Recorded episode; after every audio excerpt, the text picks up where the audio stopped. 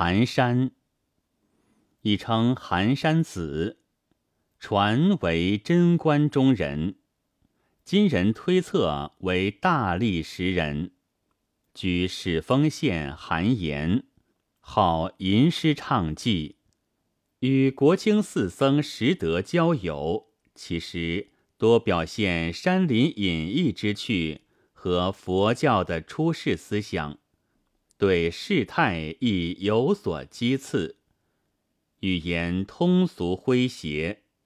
仅王范志有诗三百余首，后人即为《寒山子诗集》。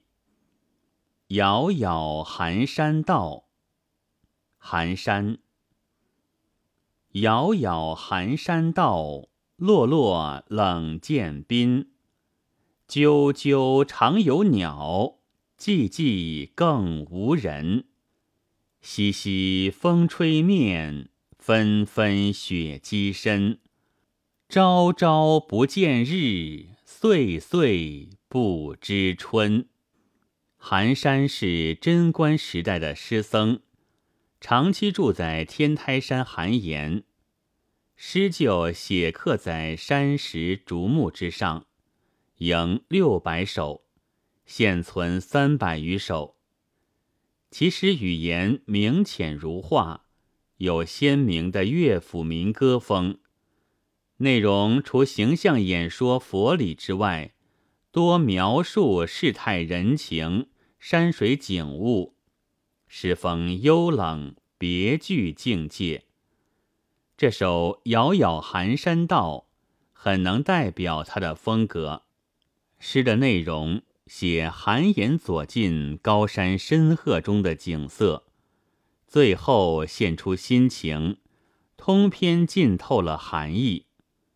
首联写山水，遥遥言山路深暗悠远，落落言涧边寂寥冷落。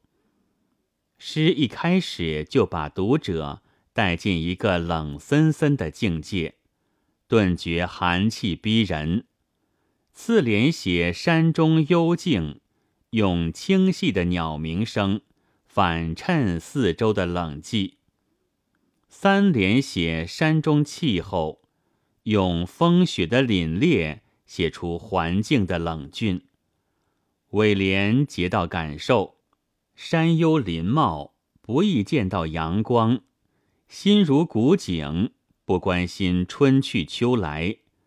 前七句渲染环境的幽冷，后一句现出诗人超然物外的冷淡心情。这首诗除了用景物渲染气氛，以气氛烘托心情这种传统的表现手法之外，使用叠字是它的特点。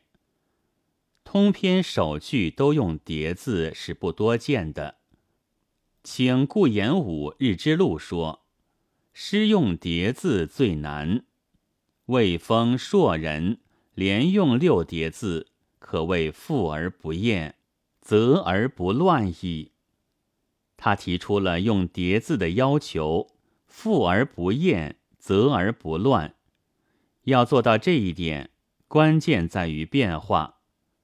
寒山这首诗使用叠字就很富于变化，遥遥具有幽暗的色彩感，落落具有空旷的空间感，啾啾言有声，寂寂言无声，淅淅写风的动态感，纷纷写雪的飞舞状，朝朝岁岁虽同指时间。又有长短的区别。八组叠字各具情状。就词性看，这些叠字有形容词、副词、象声词、名词，也各不相同。就描摹对象看，或山或水，或鸟或人，或风或雪，或静或情，也不一样。这样就显得变化多姿，字虽重复而不会使人厌烦，繁则而井然不乱。使用叠字的效果，大抵像使用对偶排比一样，能获得整齐的形式美，增进感情的强度。寒山这首诗中的叠字，大都带有一种幽冷寂寥的感情色彩，接连使用，使诗笼罩着一层浓烈的气氛。再如。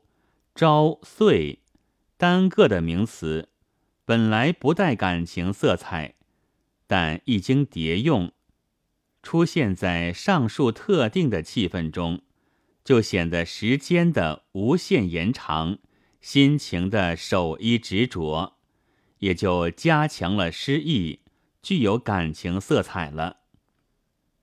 这首诗还由于使用叠字，增强了它的音乐美。借助于音乐的复沓，使人读起来感到和谐贯穿、一气盘旋，并借助于形式上的画一，把本来分散的山水、风雪、境情，组织成一个整体，回环往复，连绵不断。本文作者赖汉平，白云出秀录制。